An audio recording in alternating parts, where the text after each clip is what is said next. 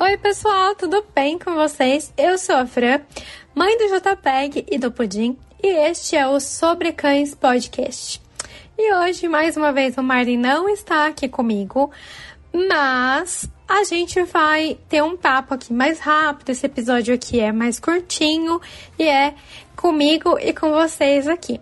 Mas antes de eu começar esse episódio e falar sobre as fases da vida dos cachorros, eu já queria te pedir para curtir lá nossas redes sociais, que é o Sobre Cães Podcast. Lá você vai ter esse episódio para comentar, para mandar alguma mensagem para gente ou para deixar um recadinho, alguma outra coisa. E também, se quiser falar com a gente, quiser falar comigo, né? É, a minha rede social é o arroba amigopug e se quiser falar diretamente com o Marden, é o fotógrafo de cães. Então já entra lá, já curte lá, já vai dar uma olhada. E se quiser também, marca a gente aí na foto com o seu cachorro que a gente vai ter o prazer de repostar para você. Hoje a gente vai falar sobre fases da vida do cachorro. Sim, muita gente acha que, tipo, os cachorros, que a vida deles é medida de 7 em 7 anos e eles têm a fase filhote e adulto, mas a gente se engana, porque eles também são adolescentes e também ficam idosos. Então, no primeiro ano aí do seu cachorro, ele vai ser filhote, até ele completar 12 meses isso tem um pouco a ver com a raça, tá? Raças menores tendem a ficar adultos, é, demorar mais para ficar adultos. Raças maiores são mais rápidos. E então, tanto é que você vê lá, quando o seu veterinário falar para você, ah, até X tempo você já deve trocar a ração para adulta, porque aí ele ficou adulto. Então, eu tenho propriedade para falar sobre pugs e aqui os filhotes ficam adultos com 12 meses. Aí, quando a gente tem um filhote em casa, a gente sabe que eles estão aprendendo e a gente tem que ensinar tudo para eles. Afinal, é, não é uma tarefa muito fácil ensinar a fazer xixi, cocô no lugar certo. A gente, como tutor, tem a obrigação de ensinar para eles como a nossa, a nossa sociedade é, funciona, porque eles não têm obrigação nenhuma de saber. Então, eles têm que entender que eles não podem, por exemplo, subir na mesa, eles não podem pegar uma comida da mesa, lamber comida de um prato, né? Então, cabe a gente ensinar o que eles devem e o que eles não devem fazer. Inclusive, fazer xixi e cocô no lugar que a gente determinou para eles. E aí a gente entende que a gente precisa estudar um pouco adestramento para poder mostrar essas regras aí da sociedade que a gente vive e que nosso cachorro é, vai aprender. A gente também, nessa fase, é legal entender como os cachorros pensam, por que, que eles fazem certas coisas. Então, por que, que eles cavam o sofá, eles pulam nas visitas, eles latem do nada, para a gente ensinar para eles o que tá de errado e o que tá sendo certo. Aí, dessa forma, eles conseguem entender melhor e vão ser adolescentes mais tranquilos. Sim, porque também os cães viram adolescentes. E aí, normalmente, esta adolescência acontece ao, até os três anos. Eu posso pensar muito nisso em Pug. Assim, o, o Jota ele começou a melhorar, melhorar, assim, ter um comportamento mais tranquilo, parar de sair correndo, fugir, fazer cacas, assim, estragar a casa, parar de morder coisas, não sei o quê. Quando ele fez quatro anos. E aí, é, acredito que ele saiu dessa adolescência e depois dos quatro anos ele virou um adulto.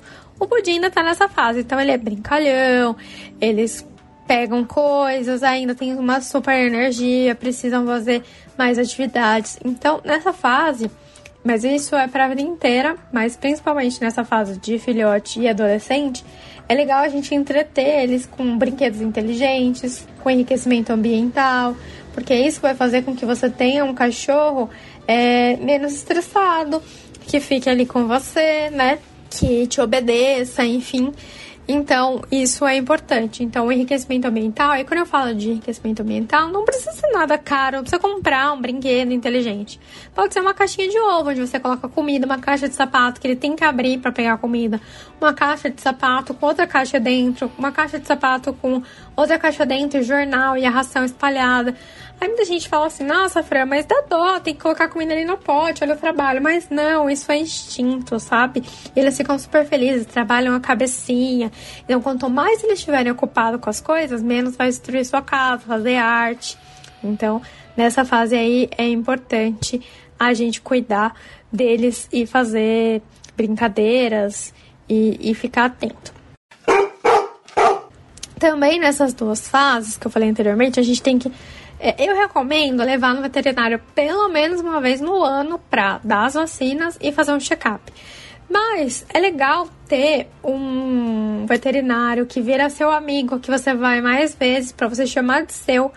Assim você consegue tá com alguma dúvida, leva lá, conversa com ele, entende. Ele pode te orientar coisas que você pode fazer, novas possibilidades e mesmo sobre é, cuidados. Então, por exemplo, tem raça que tem propensão a ter displasia. Então, o seu veterinário vai te orientar a fazer algumas mudanças na sua casa que vão te ajudar muito né, nessa sua nova fase aí com o seu cachorro e dele fazer menos arte, né, dele e, e ter uma adultescência mais tranquila do que, por exemplo, você não ter essa orientação aí. Então vale a pena prestar atenção nisso também. E aí, a partir dos 3 anos, 4, dependendo da raça, até 8 anos, você vai ter um cachorro adulto. Então você vai entender que o cachorro vai dando uma acalmada, eles ficam mais maduros, ficam mais amigos pra gente, gosta mais de ficar ali deitado. Não que pug não seja assim, viu, gente? Mas eles ficam bem ali, companheirões mesmo, e já tem um pouco mais de preguiça de fazer as coisas.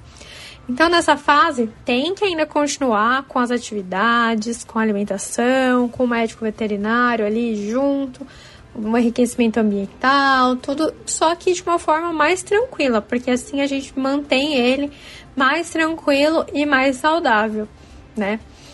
E quando chega a terceira idade, ou quando os cachorros ficam mais velhinhos, experientes, aí realmente a gente tem um cachorro que fica mais afetivo, muito mais companheiro, mas a saúde deles é um pouco mais frágil. Então ele já não pode fazer uma super atividade física, não dá para ficar subindo e descendo coisa e pulando e fazendo uma super viagem. Não dá para fazer uma super caminhada, um super exercício, porque aí a gente vai ter realmente é, um problema aí, né? Porque as juntas já não ficam mais tão.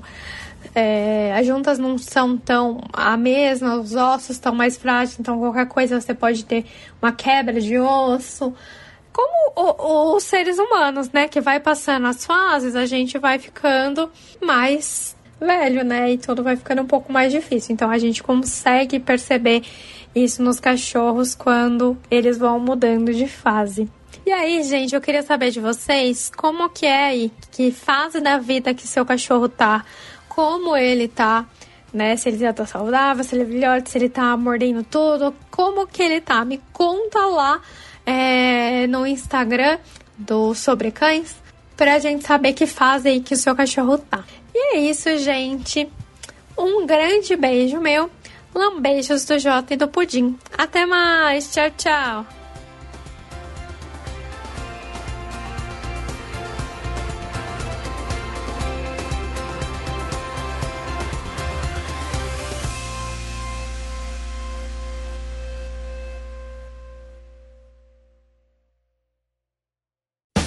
Esse programa tem edição 13 Podcasts.